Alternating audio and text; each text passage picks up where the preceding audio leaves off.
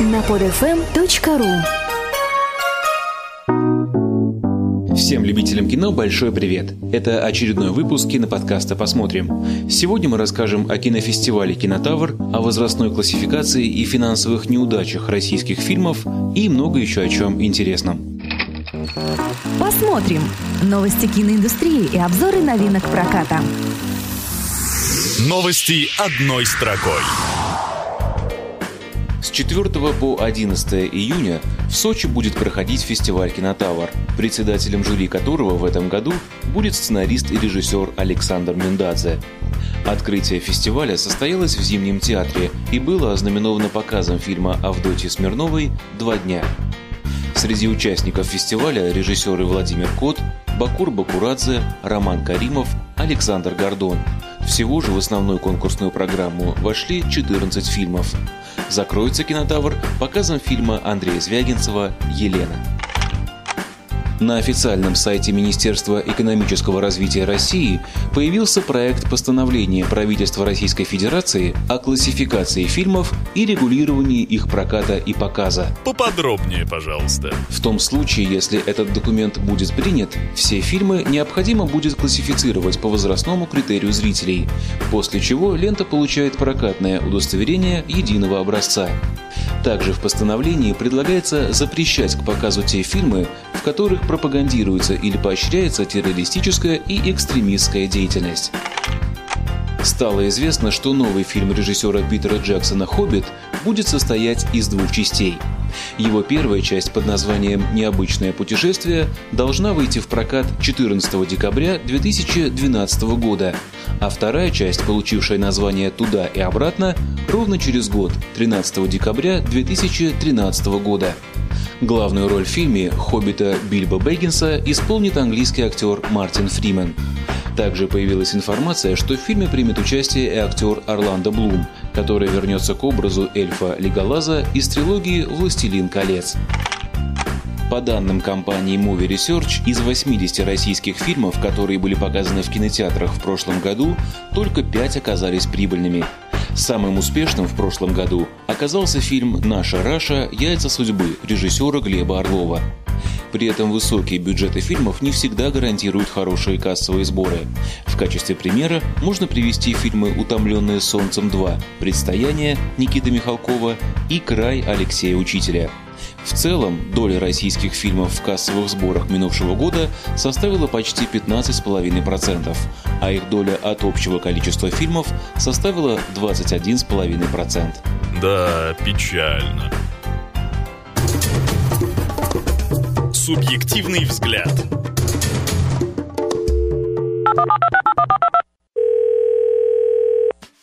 Меня зовут Вадим, я посмотрел «Мальчишник 2» из Вегаса в Бангкок. Целом мне фильм понравился. Правда, многие говорят, что шутки стали плоскими и ниже пояса, но я считаю, что и в первой части они присутствовали, и в целом фильм как раз на этом и держится. Множество приключений, экшн-сцен добавилось довольно много, особенно гонка мне очень понравилась.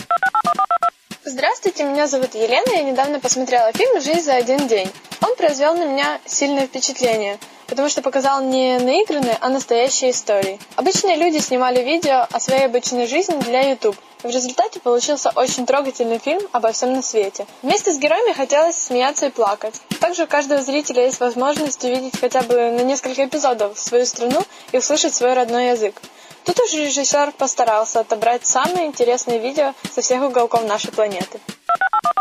Привет, меня зовут Герман. Не так давно мне довелось посмотреть и оценить фильм под названием «Жизнь за один день». Как бы голословно это не звучало, но «Жизнь за один день» — это один из самых лучших фильмов, которые я когда-либо смотрел. Конечно, это субъективное мнение, но в моем сознании лента оставила неизгладимое впечатление.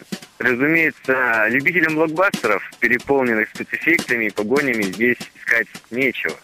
Но интеллектуальным фильм тоже не назовешь.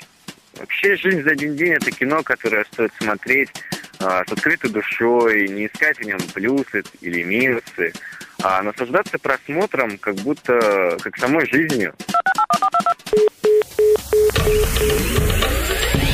Скоро на экранах. А газетки зачем? Ну, ты же животное, так что... А, я понял. Ты хочешь, чтобы я спал в своих кака и пипи, как последняя свинья? Бунт ушастых.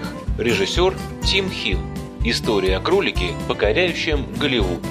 Очередная мультипликационная комедия от создателей Эвина и Бурундуков выходит в российский прокат 9 июня. По сюжету фильма пасхальный кролик отправляется в Голливуд с целью стать барабанщиком в рок-группе. По дороге в Лос-Анджелес он попадает под колеса машины безработного лоботряса Фреда, которому приходится позаботиться о травмированном кролике. С этого момента и начинаются приключения. Главного героя фильма «Пасхального кролика» озвучил популярный английский комик и актер Рассел Брэнд, известный по фильмам «Побег из Вегаса» и «В пролете». Роль Фреда исполнил звезда фильмов «Трасса-60», «Зачарованная» и «Посылка» Джеймс Мерсден. Создателям фильм обошелся в 63 миллиона долларов, но он уже окупился, собрав за два месяца мирового проката более 173 миллионов долларов. Хватит барабанить, пора начинать работать. Древо жизни. Режиссер Терренс Малик. Драма. Сюжет фильма «Древо жизни» разворачивается в конце 50-х годов прошлого века вокруг семьи мистера и миссис О'Брайен и их трех сыновей. В центре истории оказывается старший сын Джек. Поначалу жизнь Джеку кажется чудесной и ясной, но позже, столкнувшись с болью, страданиями и смертью, ему придется распрощаться с идеальным видением мира.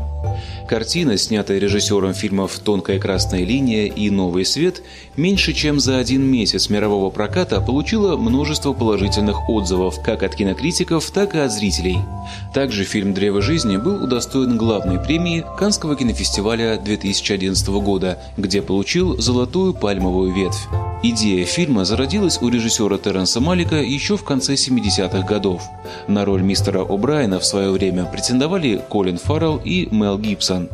Затем роль была отдана Хиту Леджеру, но после трагической смерти актера роль отошла Брэду Питу. Также среди исполнителей главных ролей фильма актер Шон Пен и актриса Джессика Честейн. Любовь. Инструкция по применению. Режиссер Джованни Веронези. Трогательные новеллы о любви. Фильм «Любовь. Инструкция по применению» – это комедия в лучших традициях итальянского кино. Картина нам расскажет о том, как меняется жизнь амбициозного и педантичного юриста Роберта, когда он встречает роковую красавицу Микол. Что происходит с телеведущим Фабио, который после 25 лет брака оказывается в объятиях молодой Элианы и как рушится мирный уклад жизни профессора истории Эдриана, когда он знакомится с Виолой. Непревзойденные Роберт Де Ниро, Моника Белучи, Микеле Плачеда и другие актеры, задействованные в фильме, расскажут нам о любви и о том, какой она бывает в разные периоды жизни – Также с 9 июня в наших кинотеатрах выходят немецкая мелодрама «Любовь втроем» и российские фильмы «Все включено» и «8,5 долларов». На этом сегодняшний выпуск киноподкаста «Посмотрим» завершен. Всем пока! Стоп! Снято! Партнер программы кинопоиск.ру. Обзоры премьер, интервью со звездами, данные по кассовым сборам и новости кинематографа. Все это вы найдете на сайте кинопоиск.ру. Скачать другие выпуски этого подкаста и оставить комментарии вы можете на podfm.ru. podfm.ru